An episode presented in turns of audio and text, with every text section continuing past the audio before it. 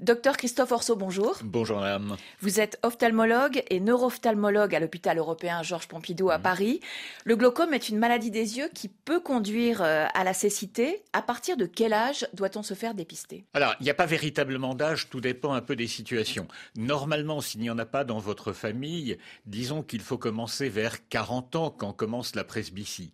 Mais s'il y a des causes génétiques, eh bien, il faut commencer très tôt, dès 15-20 euh, ans. Alors la particularité de cette maladie, c'est qu'elle frappe sans qu'on s'en rende compte. Si on la détecte trop tard, est-ce que la cécité est inéluctable?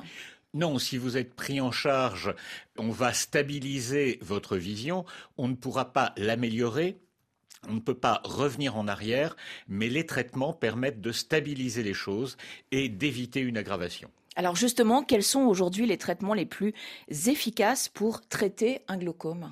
Alors, on commence toujours par l'instillation de collyres. Alors, ça peut être un collyre, deux ou trois collyres euh, en même temps. Et puis, si ce n'est pas suffisant, on peut passer à une chirurgie par laser qui prend quelques, quelques minutes. Euh, on peut être aussi amené à opérer euh, après une, une, anesthésie, enfin véritablement à ouvrir l'œil. Et puis, il y a d'autres traitements dans des formes très graves, des petits stents qu'on met, des, petites, des petits systèmes qui permettent d'équilibrer la pression dans l'œil, des petits objets métalliques.